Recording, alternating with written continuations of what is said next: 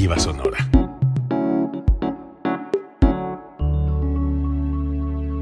Código Libre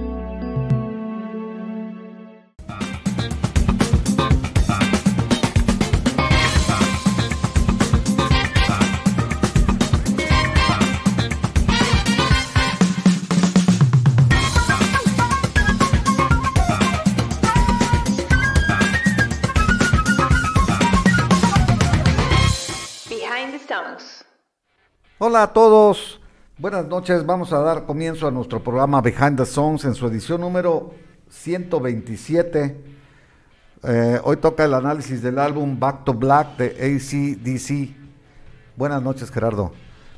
ahora tenemos acción, ahora sí, el, el rock duro, el rock pesado de ACDC. Jesús, buenas noches, amigos que nos ven, que nos escuchan por las plataformas de Spotify o en www.codigoliberradio.com y todas las demás plataformas de, este, de, audio que existen, de podcast. Eh, también por www.codigoliberradio.com los pueden ver en la ceja de live stream. Ahí estamos en vivo y en directo. Estamos en vivo y en directo. Pasan las 8 de la noche. En, en nuestro país es cambio de horario, ¿no? Regresamos a un horario habitual, el que digo que tradicionalmente el, cuerpo humano de hace 30 años tenía eh, previsto en su reloj biológico. Y estamos reencontrándonos porque la semana pasada hubo un acomodo, vamos a llamarlo acomodo, algo que pasó en la plataforma de Facebook que impedía las transmisiones en vivo. Entonces optamos mejor por estar con ustedes en vivo, que es como nos gusta, porque se pudo haber grabado y posteriormente eh, pasarlo, pero nuestra yo creo que nuestra filosofía de estos programas ha sido estar en vivo con ustedes para tener ese contacto, para tener la cercanía, para tener el diálogo, la charla, que esto es Behind the Songs, una plática entre amigos de gente que le gusta la música. Y hoy, yo creo que hoy, hasta tuvimos algunos programas de rock, recuerdo, hablamos de Led Zeppelin en alguna ocasión, pero este es uno de los este programas que le vamos a dedicar al heavy metal, al hard rock, este, heavy metal, eh, eh, con, una buena dosis de, de riffs, de guitarra, y tenemos aquí, porque lo tenemos aquí en los que nos pueden ver por la las plataformas de, Facebook en vivo. el clásico álbum. El, álbum de ACDC, Back in Black, eh, álbum lanzado el 25 de julio 1980, 42 años. Ya 42 tiene ya, y este, ya ha dejado un legado, ya ha dejado una brecha impresionante. Sí, pues uno de los discos más vendidos de toda la historia. Está entre el tercero y cuarto lugar. Algunos dicen que ese es el segundo. Y por ahí hay, cierta controversia. De lo, de lo, que está sí, de lo que sí es cierto es que está en el top 3, yo creo, top 4 cuando mucho. Pero a, fin de cuentas es un álbum que ha vendido más de 50 millones de copias, ¿no? Y eso no, no puede hacer soslayarse ni puede hacer, pasarse por alto, tomando en cuenta, pues, eh, vamos, pues, el, género, ¿no? Y el, y en su momento, pues, con qué competían, como lo hemos comentado aquí muchas veces, a veces, pues, tenían rivales muy extraordinarios, ¿no? En ese tiempo, ¿quién estaría en su apogeo? Los Eagles, estaría ya Led Zeppelin todavía, ¿verdad? Pegaba duro. Coda, Coda, el último álbum, pues es cuando fallece este Bonham. Sí. Este, eh, fíjate, Floyd todavía estaría. Sí, pues estaba recién lanzando este The Wall, ¿no? Este, The Wall en el 79, 79 sí, entonces llevaba todavía ahí un... Entonces estaba compitiendo con discasos, pues, y con...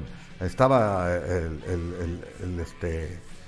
El, el, otro que es el que precedió a Thriller de of, the Wall. Of the Wall, de, Michael Jackson, otros grandes discos, Rumors, del 78, 77 Rumors. 77, sí.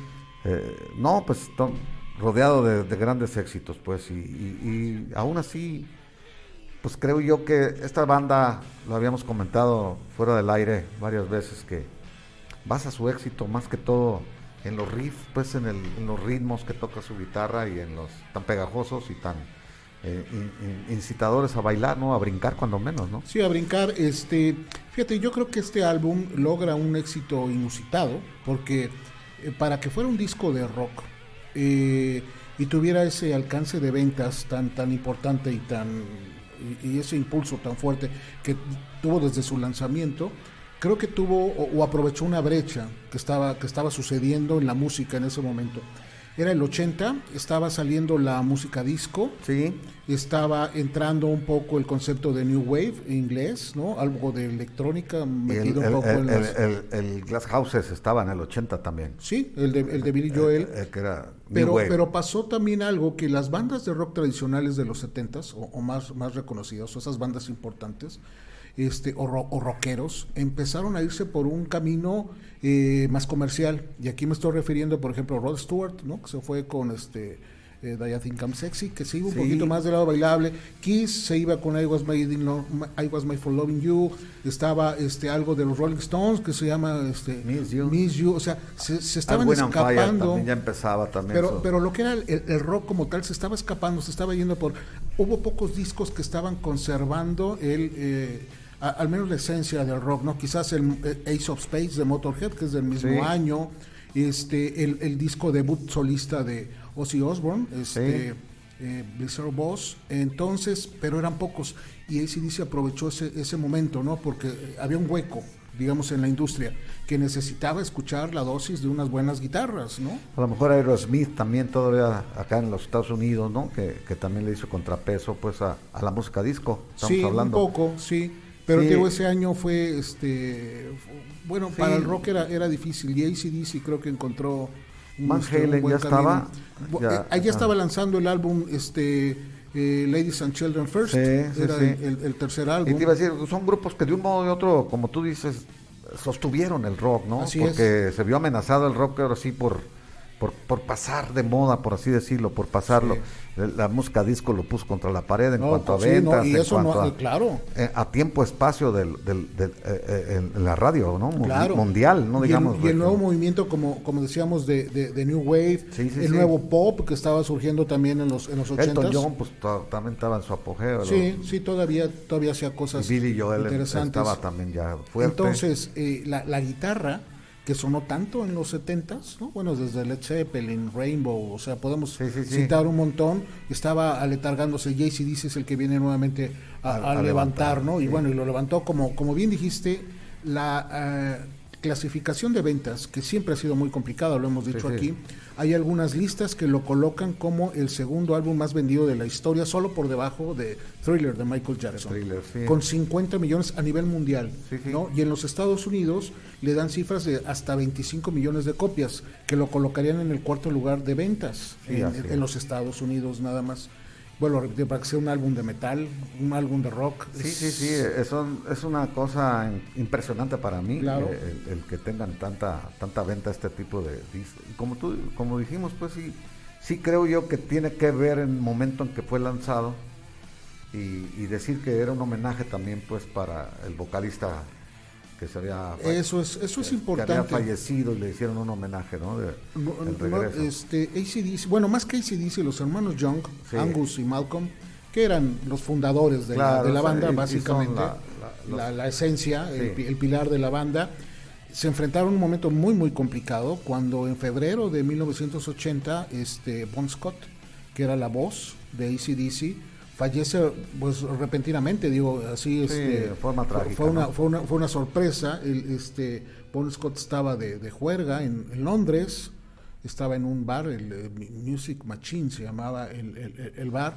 y como era costumbre, porque eran costumbre de, de ellos, se excedió demasiado en las, en las Sí, copas. sí, yo se serían bastante. y- Este- Se le pasaron los tragos y o a lo mejor se revolvió con algún otros medicamentos o algo que. Porque luego pasa, Gerardo, que la intoxicación etílica este, se potencializa cuando to- tomas tranquilizantes o cuando tomas otra cosa y eso inhibe los reflejos que te puede costar la vida. Porque el reflejo del vómito, el reflejo de la tos, te salvan la vida en un momento dado. Ok. Y cuando tienes tú aletargado el organismo, ya no nada más por el alcohol, sino por otros medicamentos o drogas de otro tipo, eh, depresoras del sistema nervioso, porque el alcohol es un depresor del sistema nervioso, aunque parezca paradójico, porque a dosis bajas es estimulante, pero luego ya se Claro, convierte en depresor. claro. Sí, yo, yo creo que había, había más cosas, ¿no? Sí, de, de hecho, a lo que voy es que es- este- estos que fallecen no es normal, pues, o sea, no, es- no es lo normal que un borracho se muera, se duerma y se muera, ¿no? Lo normal, pues, Ok. si te sientes mal, te paras y te, si te vomitas, pues te vas y te vomitas. O, Sí, o- sí, entiendo. O, o toses el reflejo de la tos es muy primitivo y, y ese, es, es inconsciente incluso. Queda, queda la, la, la historia, o al menos así se, se, ha dicho, que Bon Scott fallece eh, eh, a partir de, de, atragantamiento de su propio vómito, sí, ¿no? Sí, así dicen. Este, eh, un amigo en, en, ese mismo bar, Al Kinir, que era su, su, amigo frecuente, lo ve muy mal, lo mete a un, a un coche, lo deja dormir, descansa,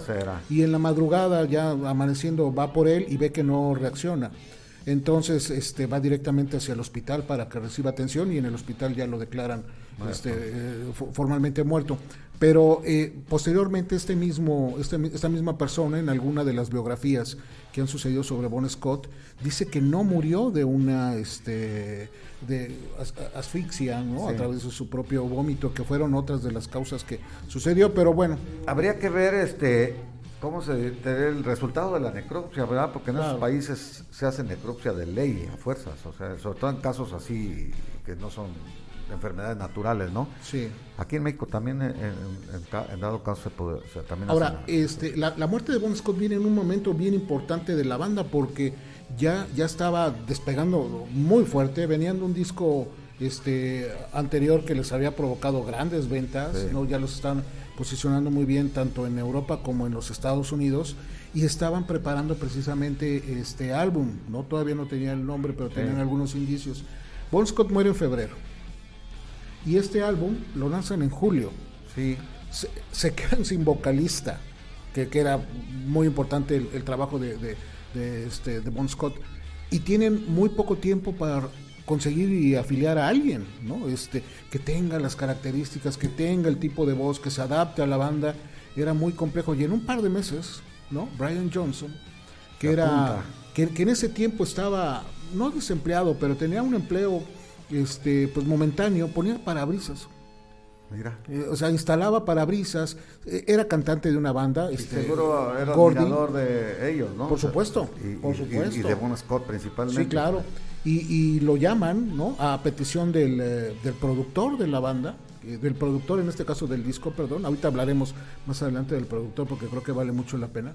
Y hace una audición para que pueda participar con, con ellos. Este canta dos temas. Canta. mm, eh, recuerdo que canta Waller Rosie, que es precisamente una canción de ACDC, y canta la de este, eh, Not Bullshit Limits, que es una canción de Ike y Tina Turner. Ah. Este, y llamó mucho la atención la voz. Y en breve, ¿no? Está, está seleccionado para continuar con el trabajo de la banda y para empezar a trabajar en este álbum. Y no únicamente participa como vocalista, sino le dan la oportunidad de, de incluirse como letrista. Este, que bueno, tampoco es sencillo, ¿no? La vida le cambió en un par de meses a este, a este señor. Y venían, el, el anterior disco pues ya los había catapultado, ¿no? Sí. El Highway to Hell era en el 79, un Sí, año exacto, antes. no, ese ya los había estaban puesto en un- posicionados, ahora sí. Sí. Entonces tenían la mirada, o sea, los, los ojos y los oídos del mundo. Claro. Entonces pasa lo de, lo de Bon Scott y pues sí se vieron en dificultades. La buena suerte es que lo reemplazaron con otro bastante bueno Muy bueno. bastante bueno.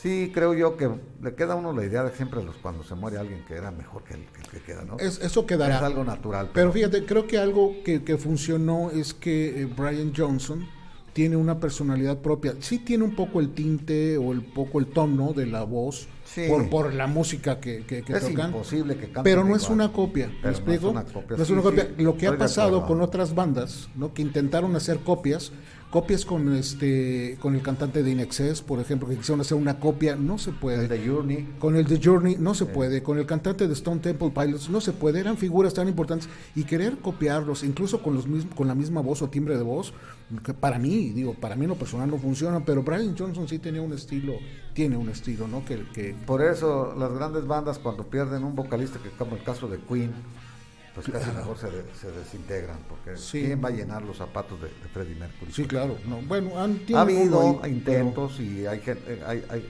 creo que el vocalista de The Cure lo hizo, ¿no? ¿O quién era? ¿Quién hizo? eh, ¿Cuál? ¿Quién cantó con Queen en algún concierto? Aparte de... no, cantó este, este, ah, ay, Dave- David Bowie lo hizo en el tributo a, a sí, Freddie como, Mercury, como, como tribute, este Paul Rogers, Paul Rogers. Ajá, que era cantante de Sí. Free. Y este, bueno, y ahorita tienen un vocalista, pero No, bueno, no, el muchacho no tiene la culpa. Él está haciendo, él está contratado para hacer la voz de este de- del dueto, pero esos son como pues ya cuestiones cuestiones aparte. Este ¿Cómo andamos? ¿Cómo andamos de tiempo? No, creo que bien. Mira, tenemos aquí rápidamente un saludo de Hedwin, Hedwin Logs desde Guatemala. Qué Mira. bueno que nos ves desde Un allá, abrazo, que nos escuchas. hermano país de Guatemala. Y, y- y hacerles también el comentario si quieren participar con nosotros, este, opinando, hablando precisamente de esta banda, ¿no? De, de ACDC. Es una banda que se le reconoce como australiana porque Sí. ahí es donde se genera su trabajo. Ahí- Ellos ahí- no son australianos. No, no, no. Ellos son escoceses, ¿no? Bueno, los Nacieron hermanos en Young, Escocia, los hermanos John, sí. los hermanos Young nacieron en Escocia. Este Papá los lleva a Australia, muy jóvenes, chiquitos. muy chiquitos. Ajá. En Australia empiezan a tocar Así es. eh, y se empiezan a hacer de cierta fama en la región, hasta Nueva Zelanda y esas cosas. Sí.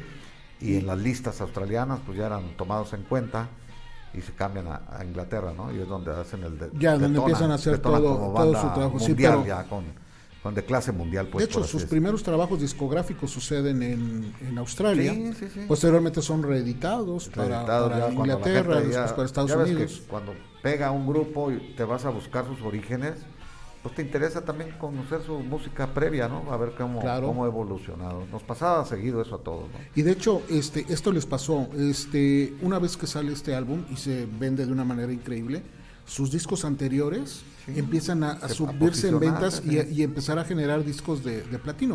En ese tiempo el disco de platino era por un millón de, de Sí. copias que no los habían alcanzado, pero empieza a empujar todo su trabajo previo. Así ¿no? es. Y entonces, este, bueno, sí, las- y decir también que hacían giras muy extensas estos cuates de todo el mundo, mu- giras mundiales.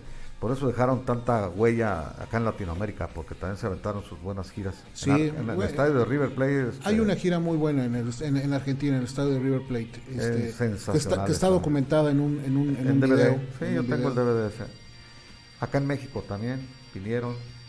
La última vez estuvieron en la, en la gira de este, Black Eyes, ha de haber sido hace casi 10 años, creo, este, la última vez que estuvieron. ¿Ya no este, venían como principales o qué? Sí, venían como Ah, principales, sí, por claro. supuesto.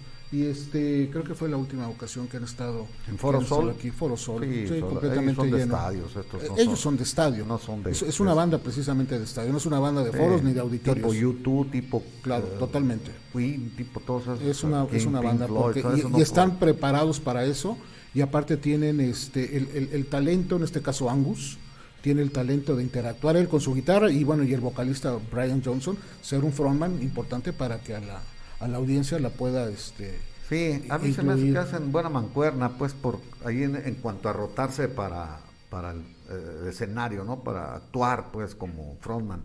Se turna, ¿no? Cuando toca el, tu- el turno de la guitarra, pues le deja todo el escenario el vocalista. Y al revés, a- Angus Young se, se hace discretamente a un lado cuando está la, la voz en todo su apogeo del, del Brian Johnson. Pues muy bien. Eh, no sé, yo recuerdo que se oía poco cuando este álbum empezó acá en Guadalajara. Todavía estaba yo, en Guadalajara ya estaría en Cuernavaca, más bien ya en el 80. Y no lo metían tanto como, como pudiera pensarse. Como tú dices, volvió a agarrar vuelo, ¿no? O sea, yo todavía oía Howie to Hell más que, que, que la- que el Black in Black. sí, Y yo me hice del disco, pues yo creo que como cinco años después de que salió. No recuerdo haberlo comprado luego, luego, porque yo estaba muy a- al radio, a la radio, a la radio. Y como no lo oía seguido, ya empezábamos a oír más FM que otra cosa, y a lo mejor no era muy socorrido en FM esto. Eh, no sé si tú en algún... no, no, no, yo yo yo había también yo estaciones, no, de- no, había, no. acá en Guadalajara había uno que se llamaba Stereo Rock, que luego desapareció, de ahí tocaban puro rock, pero yo todavía no llegaba a Guadalajara. No. Entonces yo la escuchaba los domingos, que iba a veces a Guadalajara a, a darles un rey a mis hermanas que ya estudiaban allá, o acompañar a mi papá. Yo le ponía ahí el FM y oía Stereo Rock.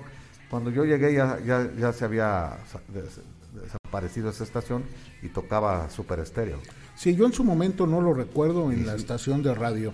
Yo digo, yo lo descubrí después por otras cuestiones, quizás Por todavía por la etapa de videos, por sí, pero en su, o sea, al menos en mi etapa yo no, yo no lo recuerdo.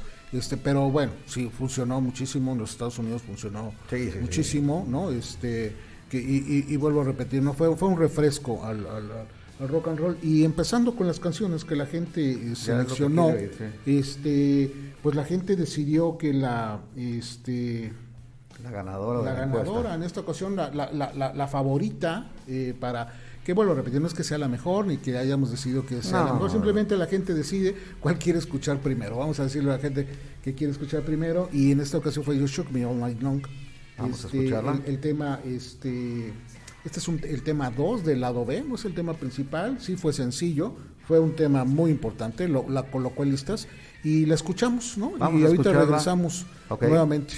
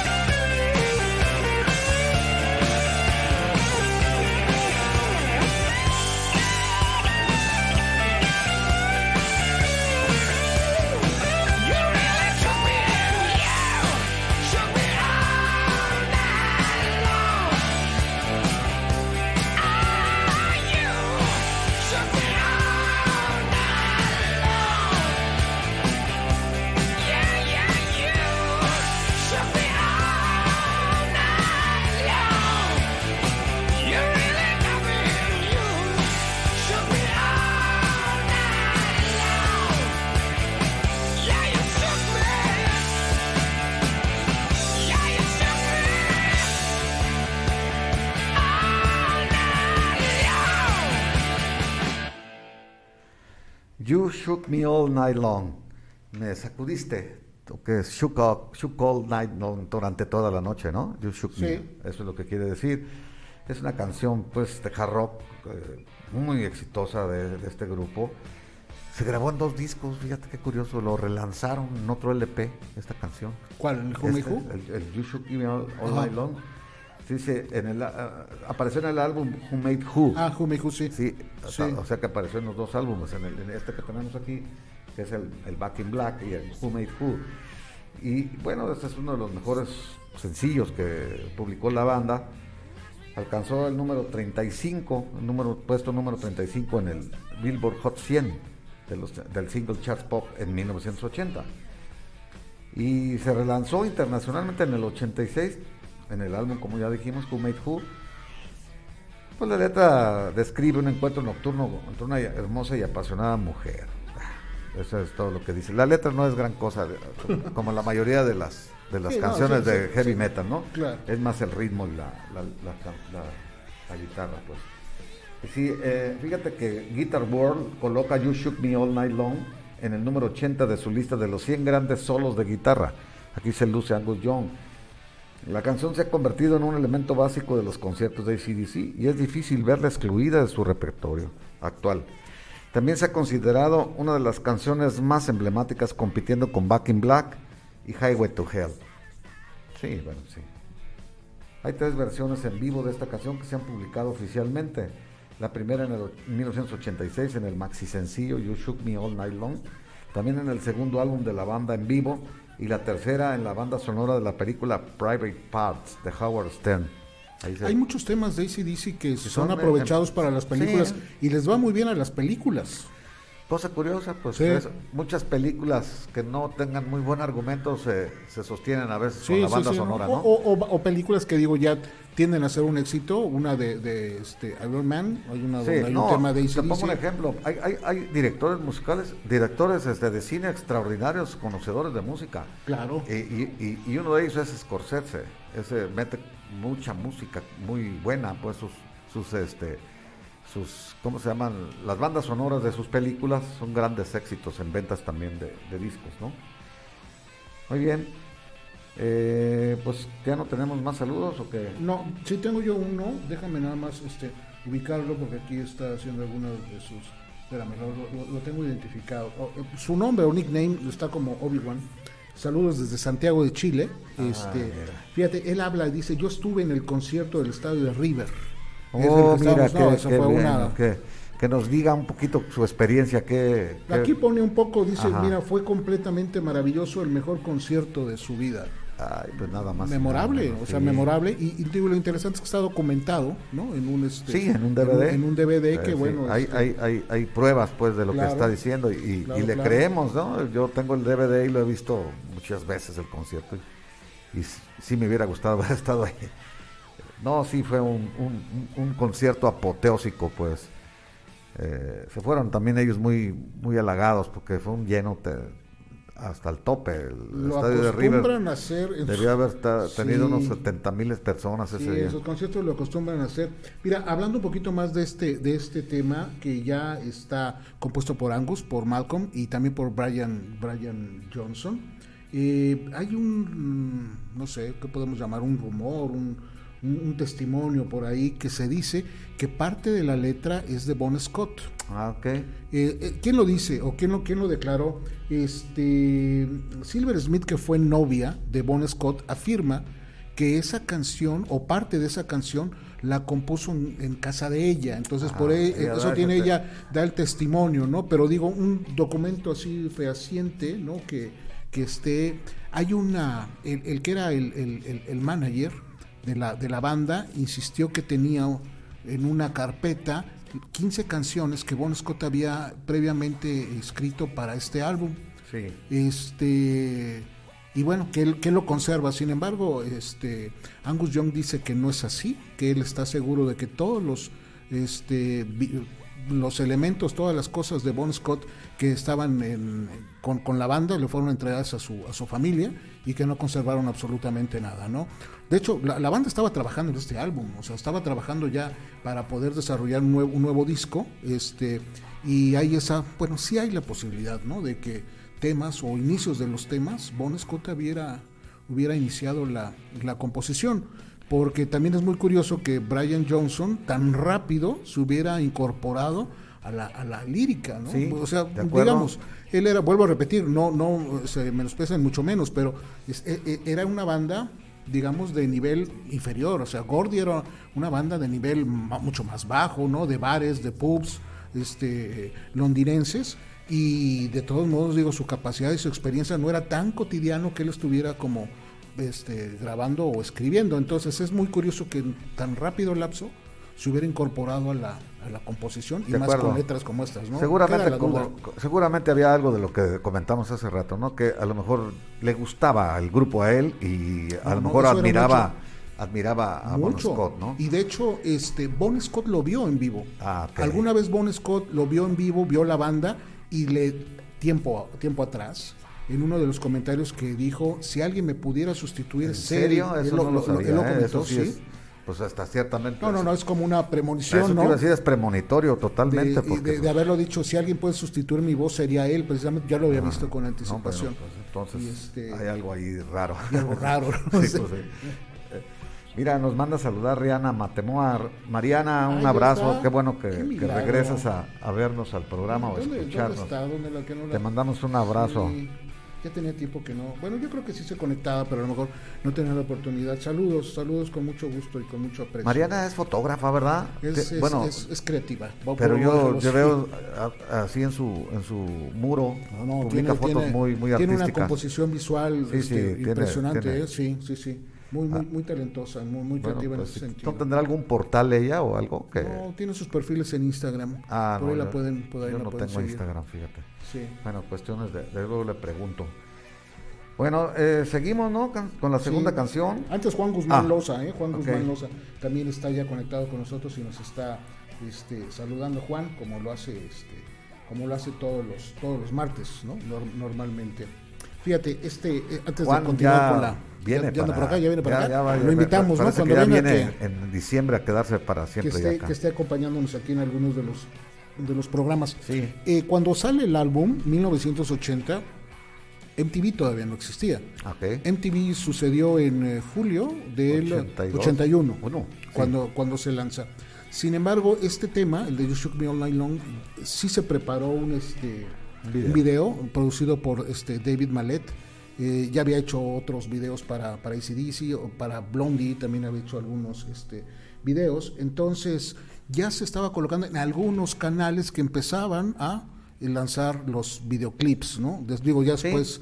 sí, este, había ya, ya programas. ya, había algunos por ahí, no eran- ajá. Sí, no eran tan durables, duraban 15 minutos, 20 minutos. A veces entre un programa y otro Ajá, hacían algunos, o sea, Sí, ya como a rellenar a buscar espacios, ¿no? espacios, ¿no? Sí, sí Este, lo recuerdo. Y- Cuando y menos ya acá en tenían- América Latina, pues, Sí. no sé yo. en- Sí, ¿no? Y bueno, y también en México hubo algunos intentos de hacer programas Sí, con sí, videos. ¿Te acuer- ¿Te acuerdas de uno que se llamaba Alta Tensión? Sí, claro, Era, en era- Canal 13. Era en los 70 ¿no? Eso que Sí, habrá sido. sí, en los Y 70, a eran más, eran de los 70. Más bien pietajes de videos, yo creo que Sí, era lo que, Sí, lo que yo creo que sucedía, eran, ¿no? eran este, una especie de cortos. de- Cortos, ¿verdad? De- de conciertos sí, o de cosas así. de 16 milímetros, porque Sí. no eran de, de 8. Muy bien. Entonces, este, bueno, ese fue el tema que, que escuchamos de, de primer inicio. Y vamos con el segundo, ¿te parece? Vamos con el segundo. eh, vamos a oírlo primero y luego hablamos un poco de ello. Entonces son- se llaman Hell's Bells, las campanas infernales, ¿no? Sí, digamos, con Vamos a escuchar las campanas AC/DC. del infierno con ACDC.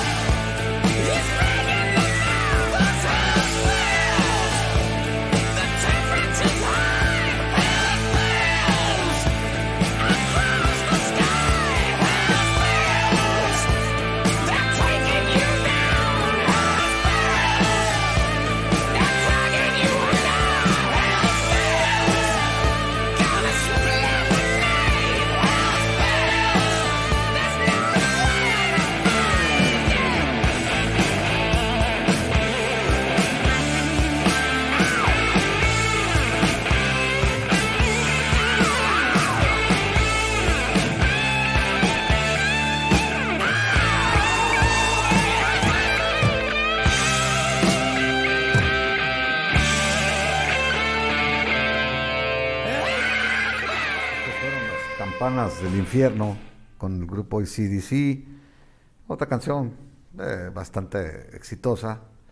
Y parte del- de la canción volvemos a lo mismo, el, mismo- el estilo de, de ACDC, pues que tienen un- una guitarra ah, que marca el ritmo en toda la canción y la voz característica de, de Brian Johnson aquí, ¿no? Sí, esta, esta es una constante de la, de la banda, ¿no? Sí. Este, la, la voz rasposa, independientemente del que haya sido el cantante, y la, el riff de guitarra. Esa es como la, este, Sí. la, la- la constante que sucede. Eh, eh, ACDC tuvo cuatro cantantes. Sí. Eh, en su inicio, su primer año, cuando se forman en el 73, es Dave Evans. Ese duró un año nada Sí, más. ¿no? o sea, básicamente cuando la banda todavía estaba en ciernes, no tenían bien ubicado ni el destino. Este, un año, no hubo coincidencias con Angus Young y duró un año. Se Como incorpora en el 73, 73 74. al 74 duró más o menos. Este, sigue, sigue trabajando Dave Evans, ¿eh? y todavía sí. se presenta en muchos de los sitios como el, ex vocalista de ACDC, y tiene razón. No dice mentira. No dice mentiras, ¿no? Nada más que duró muy poquito. Y cuando nada. nada más grabaron un, un- un- un sencillo, no Sí, grabaron ni siquiera un álbum, pero este pero está bien, ¿no? De hecho estuvo en México hace un par de años en, en parte de su gira. Eh, el segundo vocalista es Bon Scott, ¿no? Tercer vocalista es Brian Johnson, que duró, pues es el que más ha durado, evidentemente. Y en el 2018, por ahí más o menos, en la gira Rock or Bust de ACDC, este, Brian Johnson tiene un problema en los oídos Sí. grave que el médico le, le- le prohíbe ya estar en un escenario por la sonoridad, ¿no? Este, con, con la posibilidad de que perdiera el, el- oído, la, la- la audición. Entonces se tiene que retirar por, por un momento y entra como vocalista Axel Rose. Ah, sí. Duró una gira completa, ¿no? Casi. O sea, ¿o cuánto duró Axel Rose? Sí, sí, de hecho terminó, es que eran compromisos este, Sí, ellos hacían firmados, ¿no? y no podían medio, ¿no? moverse, oye, se me va el...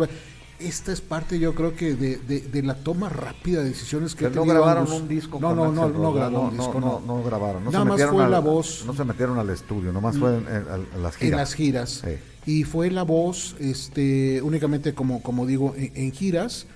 Le, le- fue bien, creo que hizo un papel bastante eh, decoroso. Axl Rose le, le cae bien a la gente también. Y, Fíjate, y- y- en- ese y tiempo- ha hecho covers, ¿verdad? Interesantes. También me acuerdo que grabó Claro. la de... No, sí. Knock- uh, Knocking at the Sí, la Door, de, ¿no? de- de Bob Dylan Bob y Dylan, Viva Let y- Die de este de, y aparte tiene un disco de, Spaghetti Incident con Guns N' Roses que son covers de, Sí, sí, de son bandas de covers. punk. sí. Pero este Se le dan, pues. Eh, eh, venía de un conflicto, de un problema de personal que realmente no, no, no amarraba este Guns N' Roses bien, tenía muchos problemas, había dudas de que fuera un frontman decente, o sea, que no dejara en mal a la, a la banda, no, lo hizo creo que de una manera decente, de hecho durante la gira se rompió una pierna y tuvo que aparecer en escena en silla de ruedas con, Sí. con la, la pierna enyesada, pero hizo, entonces cuatro vocalistas ha tenido en la historia. ACDC. Sí, yo no, no contaba con Axel Rose, pero sí, cierto. Sí, fueron vocalista en una gira. Bueno, muy bien, esta canción, pues, este. Inspiró, parece a Metallica, a crear la canción For Whom the Bell Tolls, por quien doblan Sí. las campanas.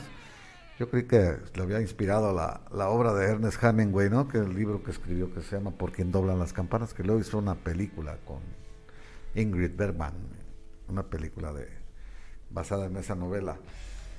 Muy bien, la canción fue escrita como homenaje al, a- al fallecido Bon Scott. Pues qué homenaje tan extraño, ¿no? Campanas infernales, eh, le hacen un homenaje. Aquí lo curioso es que esta banda, pues sí, ha agarrado la tendencia así media satánica, ¿verdad? Pero más que todo jugando, creo yo. No, no, como tal. Si te acuerdas que sacaron los cuernitos y De hecho, la gira unas que vinieron diademas a con- México, ahí debo tener la mía, es una Sí, diadema yo tengo con unos- unos cuernitos que prenden ya. Yo tengo unos que me los regaló un amigo que, Sí. que, que fue a la- al concierto. En River también se ponen, en, en el, en el estadio de River Sí, se los sí, sí, ponen. ese es como, co- como un... Eh, eh, cuando cantan Highway to Hell, pues todos traían No, no, claro, claro, claro. Y luego se prende, ¿no? También Sí, tiene unos aquí que un switch y prenden, y prenden ya, pilita, ya apagan, una ¿no? pilita. Este, eh, eh, eso que dices, esa relación eh, oscura, ¿no? Con, con las dar del mal. toque, sí, es pues un por eso parte es el de- título de estas canciones. Claro, ¿no? de la- de la mercadotecnia. Autopista al infierno, Highway to Hell. Sí, las- Estas las campanas infernales y Y si nos regresamos un poquito, eh, ma- el- la- la- de las primeras bandas que tuvo Angus Young, donde él tocó cuando era muy joven, se llama Belzebub Blues. es lo que te digo, tienen una fijación con el demonio, Sí. pero más que todo con fines comerciales. A fíjate, fin de no. claro. No, no, no, O sea, no, no es que este- sean ellos de algunas sectas. Aparte, ¿te acuerdas que hubo una época donde eh, decían que ACDC era un acrónimo, ¿no? Así De, las, de- de una frase que era After Christ, Demon The Comes. Devil Comes, eso o decían. Devil Comes. Sobre todo los que estaban en contra de, de ese género, ¿no? Y y de ellos, pues, decían que quería decir, "Hey, after Christ, devil comes, ¿sí? Después de Cristo viene el diablo, eso quiere decir.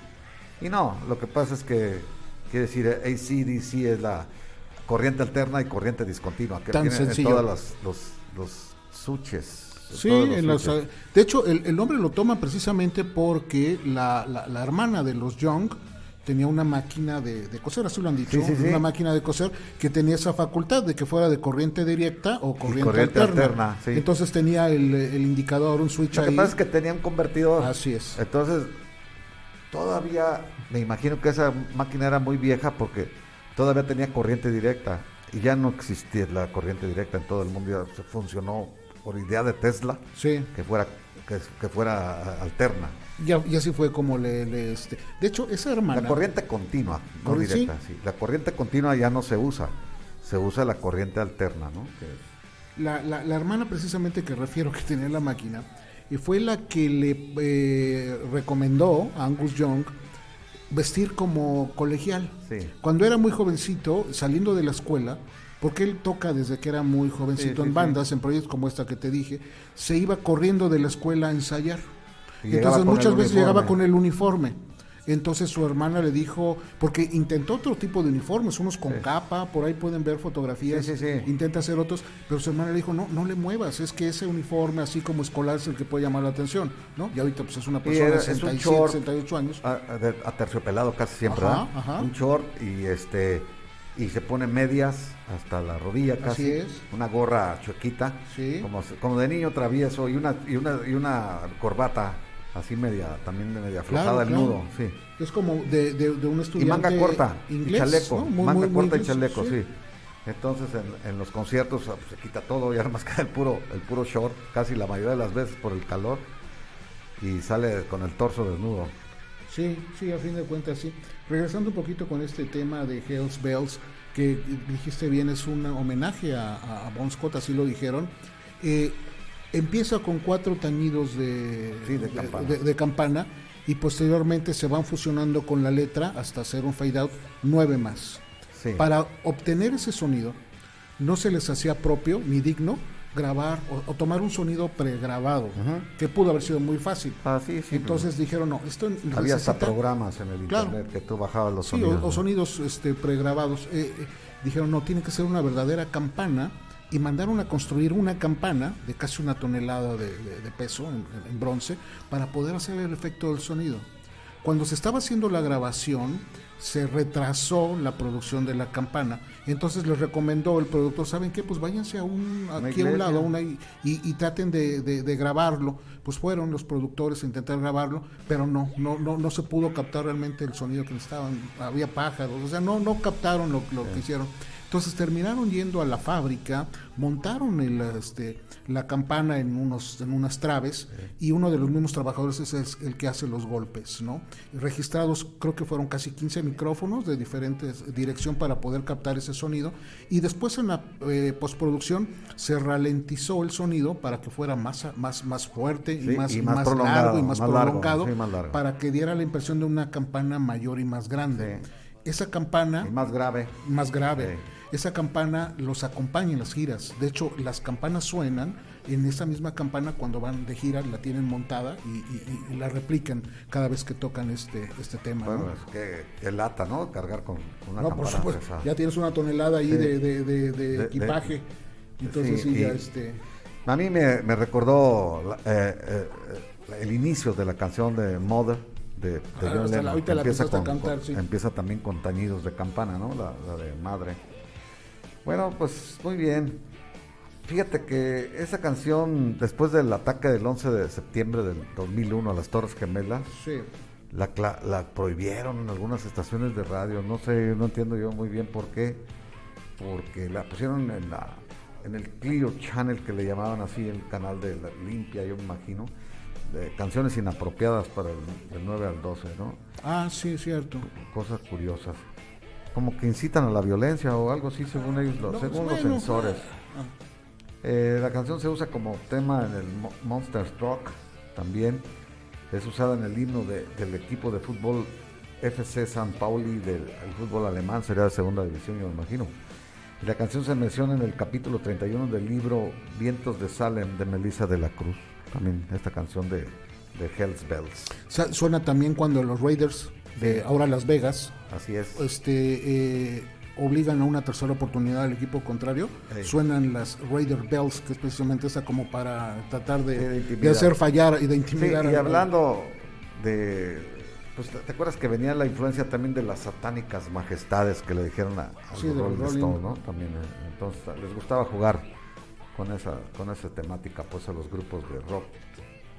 Este, antes de que nos vayamos al otro tema, rápidamente eh, saludar a- al doctor Jaime Juan Romero. Es- es- doctor, qué bueno que está aquí con nosotros. Este, un abrazo le mandamos por estarnos viendo y escuchando. Luis Vicente Villalpando también. Este, después de tanto tiempo, sí, Luis Vicente está un programa y se nos desprende como dos meses. Pero luego regresa. Yo creo que lo ve después. No, no, A no lo los mejor ve después, pues que, y este, pero no siempre importa, está conectado. que nos vea o que nos escuche. Dice uno de los álbumes más emblemáticos de la historia, no solo del rock, sino ya de la música. Los números lo avalan, Sí. tan sencillo como eso, ¿no? Este Tomás López Torres, también Ah, este, mira, Tomás, ya hacía rato también que no se comunicaba. Un abrazo, Tomás. Este Pepe Valdés, también nuestro amigo y colaborador de Desde Adentro, aquí en Código Libre, sus cápsulas cada lunes, este, para que estén también al pendiente cada lunes de sus mensajes. El doctor Jaime Juan Romero dice, Back in Black es uno de los mejores discos de ACDC, cargado de mucho simbolismo con cambio de vocalista y luto por la pérdida. Así es. Sí, es uno Estoy de los, es uno sí, de los sí, mejores discos. Y yo creo que este fue, eh, bueno, todavía el disco posterior, el For Those About to Rock, es, es bueno, tiene buenos temas. Después les costó trabajo. Vino una serie de tres álbumes en, en, en los ochentas que le costó trabajo nuevamente conectar con ellos mismos, conectar con la audiencia, conectar con las ventas. Pero bueno, después empezaron a funcionar nuevamente como nos, este, nos, nos han acostumbrado. Tema 3, Jesús, vamos. Vámonos a, a la canción homónima del álbum, que es en muchos lugares fue la número uno de este álbum, pero aquí en nuestra encuesta fue el número tres y respetamos el- la votación de nuestro público. Entonces, vamos a escuchar Back in Black y ahorita regresamos.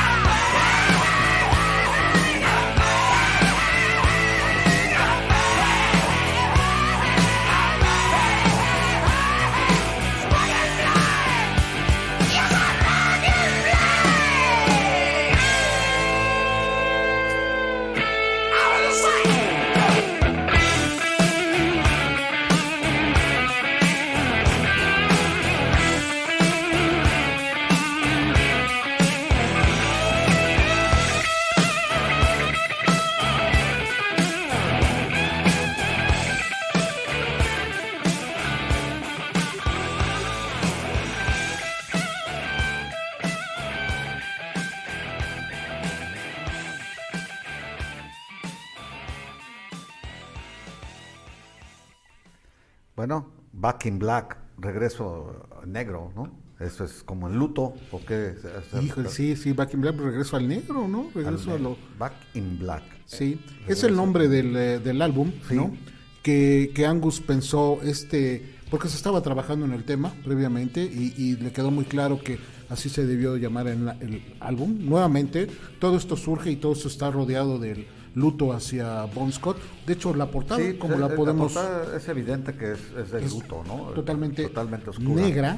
Negra con las letras ahí silueteadas nada más. Así es, en Están- gris. Están rellenas de negro también. De hecho, la, la idea original de, de los hermanos Young era que el álbum fuera totalmente negro y las letras en relieve Ey. resaltaran, pero sin tener ningún Sin filo. tener ¿no? ningún. Este, igual, ACDC y Back in Black, la disquera no lo, no lo aceptó porque pues, sabía de la dificultad de la, del reconocimiento, entonces pidió únicamente que tuviera los contornos en gris, como, como bien dices, para que se reconociera, pero es un álbum totalmente negro, ¿no? Bueno, Sí, quizás pues, es es alusivo al el, álbum negro de, de, de Metallica, pero un álbum que una portada esté completamente de un solo tono ya llama de, por sí la, sí, la esa- atención, aquí ¿no? sí está bien claro que es alusivo al luto. También The Long Run creo que está negro, ¿no? ¿O El long run sí, pero tiene un pequeño borde en blanco y The long run también lo dice en este sí, pero también es un álbum negro. De esas hay fechas también. negros, sí, pero no, no, no así totalmente negro, no, no recuerdo otro. Sí, por ahí. Sí. O, de, o que de un solo tono la portada ya, ya veremos. Este tema, este tema 1 del, del lado B, compuesta también por los hermanos Young y por este Brian Johnson. Eh, este, el, el riff, ¿no? Que, que Angus Sí, toca. muy famoso. clásico, fam- o Yo no sé en qué, en qué lugar está entre los riffs más famosos de la historia, pero pues ahorita a ver si investigamos antes de terminar el programa. Este, en la lista que yo había consultado hace tiempo sí estaba bien posicionado, no, no recuerdo si en los primeros 20, con toda seguridad, ¿no? La, la, bueno, si vamos un poquito a clasificaciones del tema, VH1, este canal de videos, eh, coloca. VH1 sacó un programa que se llamaba Los 40 mejores temas del metal. Sí. Estaban conducidos por Sebastian Bach, el cantante de Skid Row. Fue una serie de, de programas y así en, en este en decreciente iban del 40 al número 1. Y este Back in Black está en el lugar número 4. Sí, sí. Lugar número 4. Creo que arriba de ella estaba, este, eh, había una de Metallica, en- estaba una de Guns N' Roses, y no estoy muy seguro si... Full a Lot of Love de Led Zeppelin. No, no era de las primeras, creo que la primera, sí, debe, debe Oh, de estar. Smoke on the Water. Este, Eso siempre ay, está. no me acuerdo cuál era 25 or uno. 64 ganó el mejor riff de, la- de todo en Estados Unidos. Eso en cuanto a riff, sí. Esta era específicamente en temas de, de metal, así lo. Ah, lo de hizo. todas las canciones, De las sí. canciones de metal nada más. No, de los riffs está sí, no, definitivo. Crazy Train de Ozzy Osbourne, Back in Black de tercer lugar, Smoke on Tercer the lugar, Water, ok. Ain't, take, Ain't- Ain't Talking About Love de Van Halen, Enter Sandman de Metallica, Iron Man de Black Sabbath. sí, Ok. casi todas las. Y la, la revista Rolling Stones, en su eh, popular eh, recopilación de las 500 ma- mejores canciones de todos Y los luego hay tiempos, otras, Sweet Child of Mine está en el número Está, uno sí. de, de Guns N' Roses, Eye of the Tiger de Sur- Survivor, Another One Bites the Dust. Sí, Stairway to Heaven incluso lo ponen, Beat It, Smell Like a, like a Teen Spirit de Nirvana. Eh, pues ya ves que las listas cambian, ¿no? Según No, las sí, ya, haga. ya, ya hay, ya hay una cosa de hablar de las listas que para qué les decimos. Rolling Stone la ponen en el En otra, 187. en la guitarra sin límites, un, un portal, ponen el número uno, Back in Black. Fíjate. Va a haber, va a haber este, diferentes percepciones, Back in hay, Black, hay diferentes Good de- de este, Purple, maneras de, de Voodoo- calificarlos. Voodoo Child de Satisfaction de los Rolling Stones, Sweet Home Alabama de Leonard Skinner, Paranoid de Black Sabbath, Money de Pink Floyd, Black Ranch de ZZ Top, Smell Like a Teen Spirit, Beat It. Sí, pues todos están lo mismo. Van a estar por ahí, digo, las listas ahí, este... eh, Walk This Way de Aer- Aerosmith. Rebel Rebel de David Bowie, Breaking the Law. A ti que te gusta Judas Priest. Es sí, sí bueno me eso, gusta sí, Judas esa Priest, canción claro. me gusta a mí. Sí. Y hasta Le Freak de Chic. Es, es un riff de guitarra, Sí, por sí, sí, supuesto. es un riff. Sí, claro, claro, claro. Song Entonces to también the este, Are You Gonna Go My Way de Lenny Kravitz. Marquis Moon, Marquis Moon de Máquina de Television. Message in a Battle de The Police. Sí, Are You Gonna Be My Girl de The Jet. Jet.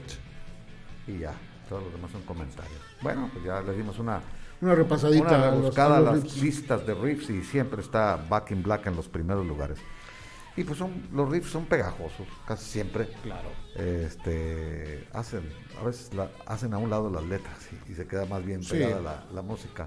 Todos tenemos, yo creo, en nuestro interior algo, algo que mueve, ¿no? A- cuando menos a no estar quieto. Yo no tengo que bailar, porque yo nunca, nunca supe bailar, pero, pero sí se te, te- se te antoja por supuesto. moverte a- a- al ritmo de Es, algo. es como pasar la prueba del pie, ¿no? Lo que Sí. yo llamo la prueba del pie. Si tu pie se empieza a mover solo a partir de un riff, es que te gusta la canción, Sí, aunque es sea de modo quieres mecerte, quieres moverte al ritmo, ¿no? Sí, y ese bueno. movimiento o ese, ese- ese, eh, repetición de tonos Sí. es muy atractivo para, para llamar la, la- la atención y por eso es muy recurrido.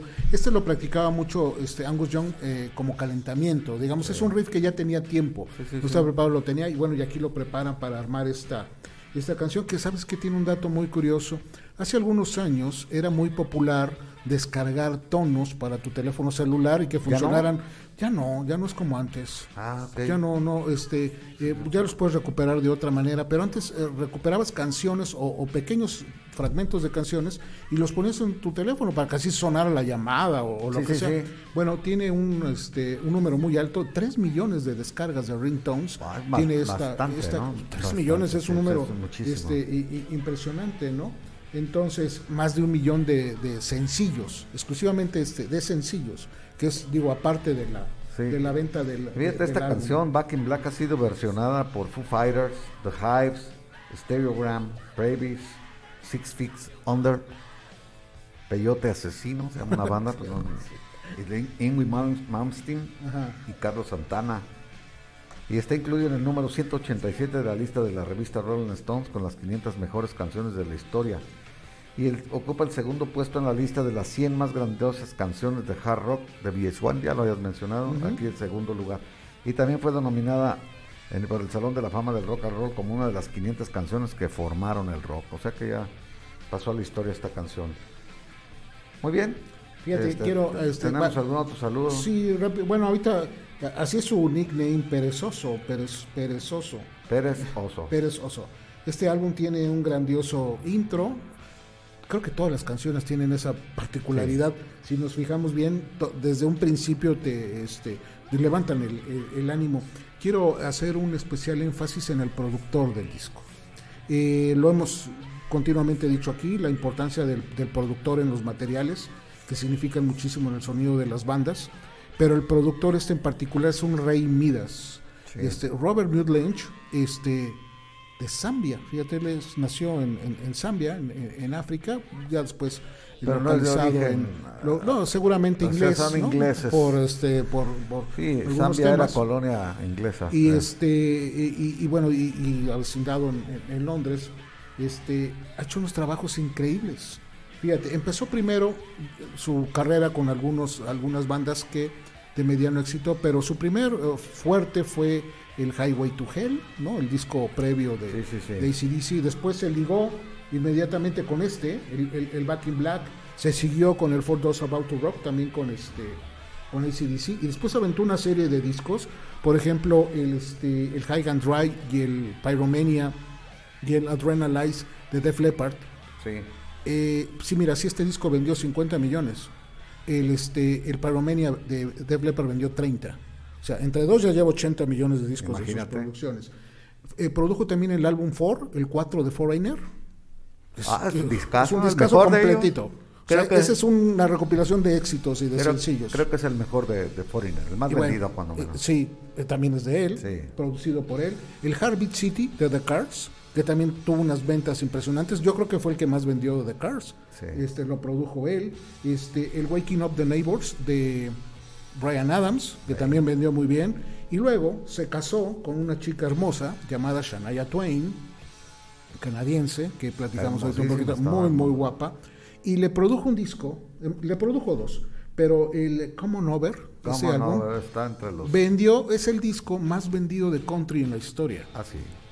¿no? Este, es un género no tan country, digamos un pop. Sí, es country ¿no? pop. Country pop, O le vamos a ponerlo podríamos así. decir, porque sí tenía algo de country también. Pero en los discos que produjo, hasta los últimos discos, produjo un disco de Maroon 5, produjo un disco de Muse, es decir, está, está actualizado.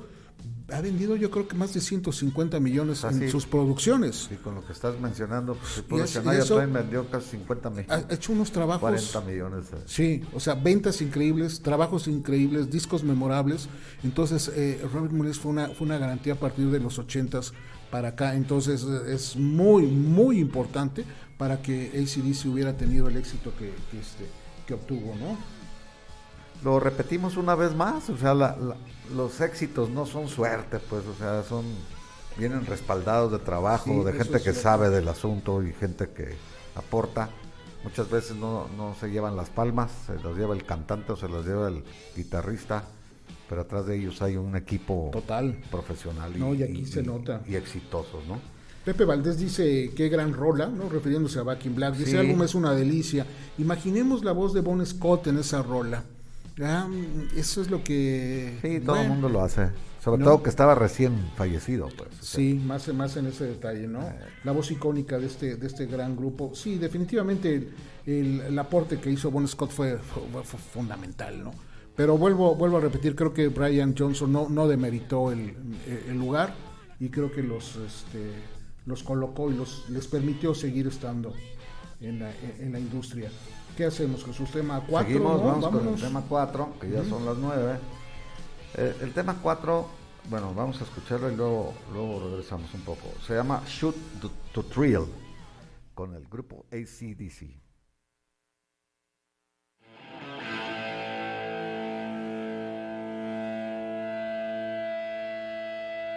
Shoot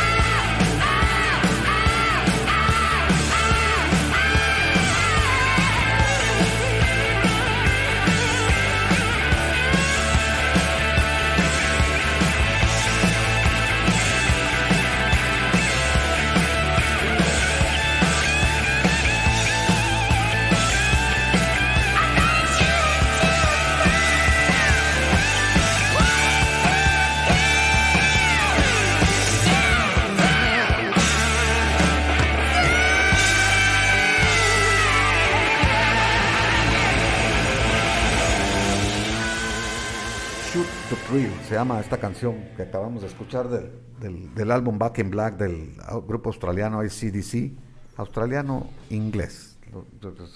Ya en Inglaterra se hicieron más famosos. Bueno, esta canción se ha usado en videos.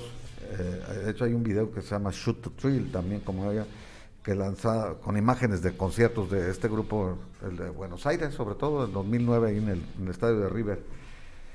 Bueno, y es también lanzada en, el, en, el, en la película Iron Man 2, ¿verdad?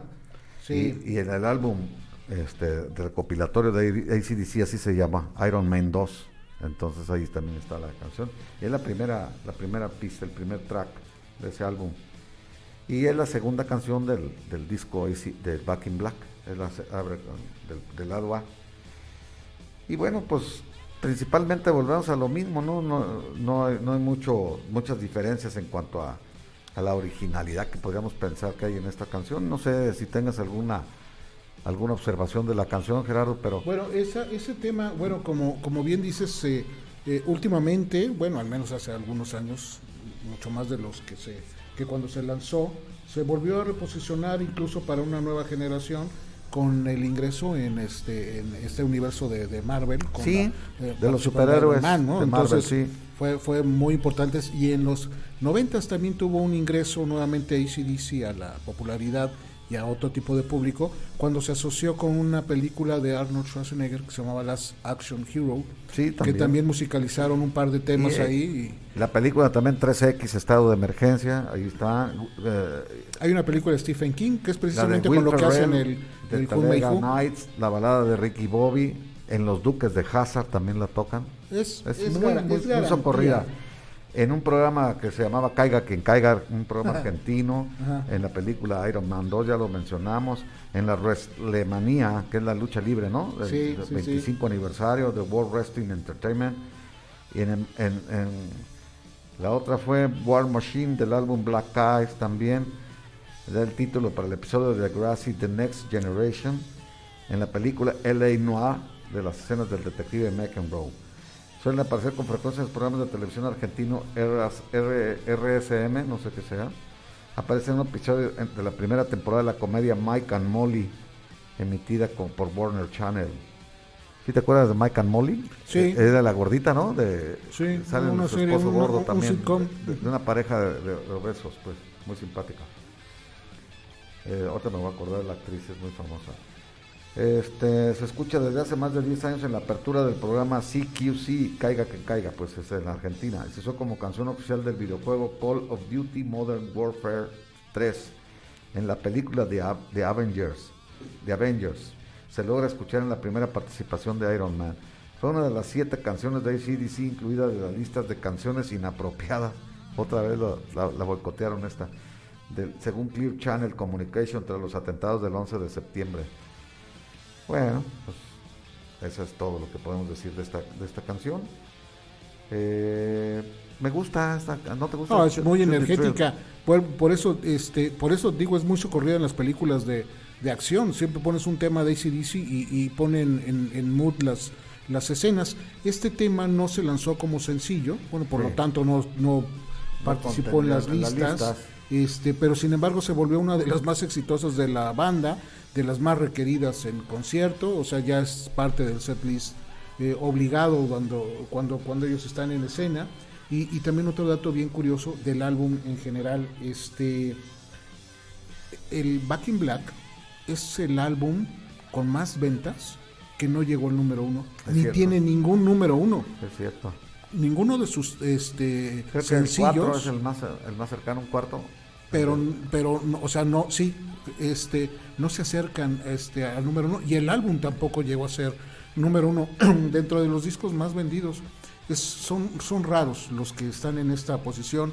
El ahorita tú me platicabas el de Midlove te acuerdas el Sí. Bad, Out from- Bad Out of Hell Sí, tampoco llegó al primer lugar sí, es otra curiosidad. y, este, bueno, y ni podría porque tiene un tema que dura como 10, 12 minutos, no sé cuánto dura, será muy muy complicado, pero este son pocos los álbumes que no alcanzan llegar al, al, al primer lugar o que tengan un tema, ¿no? que destaque y que se coloque en el en el en el primer lugar y esto le pasó precisamente a este álbum. Nuevamente también una cosa muy curiosa, ¿no? Pero eso no impidió que vendiera, volvemos a repetir, 50 millones de 50 millones de copias, ¿no?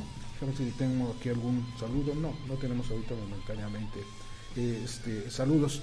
Eh, como, como les decía, eh, la, la gran aceptación que tuvo el álbum en el mercado americano eh, hizo que previos álbumes como el este Diddy Deeds Don't Dirt Cheap de 1976 se volviera a lanzar y sus discos anteriores se volvieran a posicionar y se volvieran a poner en las este en las altas ventas, ¿no? Sí. Colocarlos como de los discos más vendidos. En general ACDC ha vendido cerca de 200 millones de discos, ¿no? Sí, sí, la, la, la friolera cantidad de cerca y, y ha tenido digamos unas eh, eh, unos espacios en blanco largos no en los ochentas nada más tiene uno dos tres cuatro cinco discos seis discos de los cuales uno es una recopilación el Who Who tiene un par de, de- de temas y en los noventas nada más tuvo dos álbumes y en el este siglo a partir del año 2000 solo ha sacado cuatro álbumes más.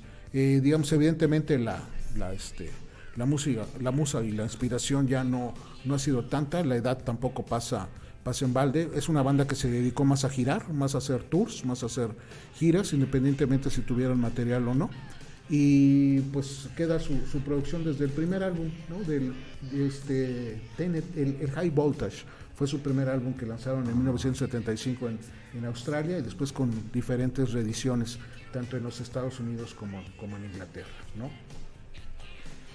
Muy bien. Este, pues entonces nos vamos con el último Vamos tema. a- a- Jesús, ya antes de- irnos, de antes de sí irnos, hablamos, tenemos que agradecer, ¿no? Como, Ah, como se nos estaba olvidando, ah, nos está olvidando a- eh, a- agradecer a nuestros amigos de, de- Tehuacán que nos eh, favorecen y nos acompañan cada, cada programa. Eh, Agua Danubio, también que está con Hoy me nosotros. tocó agua, agua natural. Sí, hoy pediste agua fría, ¿no? y sí está agua- fría. agua pura y Esta vez fue, este es manzana. Sí, es manzana ciertamente de, de Tehuacán. Como lo ven aquí, diferentes presentaciones en lata de 355, en botella de 600, este particularmente con un twist de lima, que también hay con Hay un twist de y hay tamarindo de otra, no me acuerdo cómo se llama la otra. este eh, agua mineral, por supuesto, y en diferentes presentaciones Tehuacán, Tehuacán y Agua Danubio agradeciéndole siempre el favor de su de su presencia, agradecer también a eh, Inédito FM Inédito y fase 3. y a Fase 3, las páginas que nos permiten hacer participar con su audiencia. Eh, agradecer como, como cada martes a nuestro equipo de producción que se encarga de todo esto que, que suceda y que todo esto usted lo pueda ver y conectarse. A Felipe Gutiérrez eh, en la producción, Jaime Juan Romero en, las, en, el, en el audio. Y bueno, recordarle que nuestros programas, que ya van 127, los puede escuchar en Spotify y ver. Esas son las dos ya opciones. Ya hemos en- visto en el, en este, el- en el segmento de podcast. En Ahí podcast, ahí lo- lo van a encontrar. Spotify ahí nos encuentran. Behind the Songs, ahí lo pueden escuchar y nos pueden ver también en el video completo, este, porque ya sabemos de las eh, cuestiones que Facebook está haciendo, aunque nos está permitiendo ya ciertos pequeños detalles más y esperamos que a la larga este, sean más eh, condescendientes con el trabajo que no hacemos nada más nosotros, sino muchos generadores de contenido que hacen este tipo de, de- de trabajo que lo único que hacen es este, fortalecer más los, este, en este caso la música, las canciones, las historias que suceden eh, en las composiciones, que ese a fin de cuentas es nuestro nuestro trabajo, ¿no? Así ¿Cómo es. fue el último tema, Jesús? ¿Cómo cuál Sí, escogieron? el último tema se llama Rock and Roll Ain't Noise, noise Pollu- Pollution. El rock and roll no es una contaminación de ruido, quiere Sí. decir. Y bueno, esa canción tiene su, su historia, ¿no? Porque parece que el gobierno de Nueva Zelanda le, le reclamaban que, que esta canción pues era, era ruido, que el rock que ellos ponían Sí, era... que el rock de AC/DC, el rock de. AC/DC era, era molesto a los oídos y que era que contaminaba pues y bueno ellos se, se burlaron poniéndole poniéndole esta título a esta canción y, a ver yo que tenía un poquito la historia pero yo no la Sí, es esa. Ciertamente el gobierno de Nueva Zelanda en 1980 comparó la música de ACDC con una especie de contaminación Ey, musical, sí, ¿no? que Y, este, y, y en respuesta, ACDC les contesta con este tema, el Rock and Roll Ain't Noise Pollution, Este, básicamente pues es una un poquito de ironía, ¿no? Un poquito de da- dar a entender que ciertamente no, no lo es. La, la, la posición social, mucho en los 80s, finales de los 70s, 80s, recordarás, Sí. había una constante este seña- o sea, señalaban mucho al rock, ¿no? Este, satanizaban mucho. De hecho, incluso Había algunos motivos por lo que te digo que se abusaba un poco de las alusiones satánicas sin, sin ser siquiera ciertas. ¿no? y de, y de- y ¿No te acuerdas tipo, que decían ¿no? que Led Zeppelin grababa al revés y que Sí. tenía mensajes ocultos y Ya, ese ajá. tipo de cosas? Pero, era para vender revistas y eso eran cosas. Y alguna vez también Judas Priest estuvo incluso en la corte, ¿no? Porque Sí. fueron este, aludidos por el suicidio de algunos jóvenes y decían que algunas de sus letras incitaban, bueno, esa era la sociedad de los 70 finales de los 80 ¿no?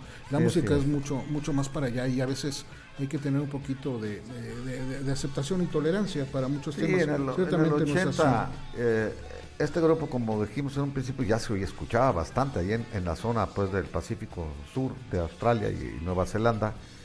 Entonces el gobierno neozelandés, más conservador por supuesto que, que Australia, sentía que ponían demasiada música de ACDC en la radio neozelandesa y por eso lanzó la idea de que era una contaminación auditiva, porque a él no le gustaban, pues a los no les gustaba a la, a la a los gente del gobierno y esto le respondieron con, con esta canción.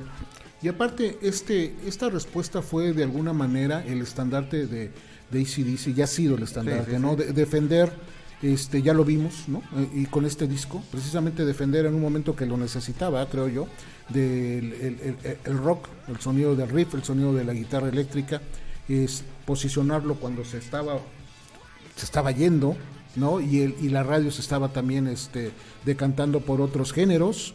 Entonces ellos retoman el sonido y lo han venido haciendo durante casi 50 años, ¿no? Si la banda empezó en el 73, estamos hablando de 49 años que, que la banda ha estado este, dándole, dándole duro. Actualmente la alineación incluye a este, Angus Young, evidentemente, y a Steve Young, que es sobrino de, de Angus y de Malcolm. Malcolm Sí, Mal- falleció hace cinco, no, como siete años, ¿no?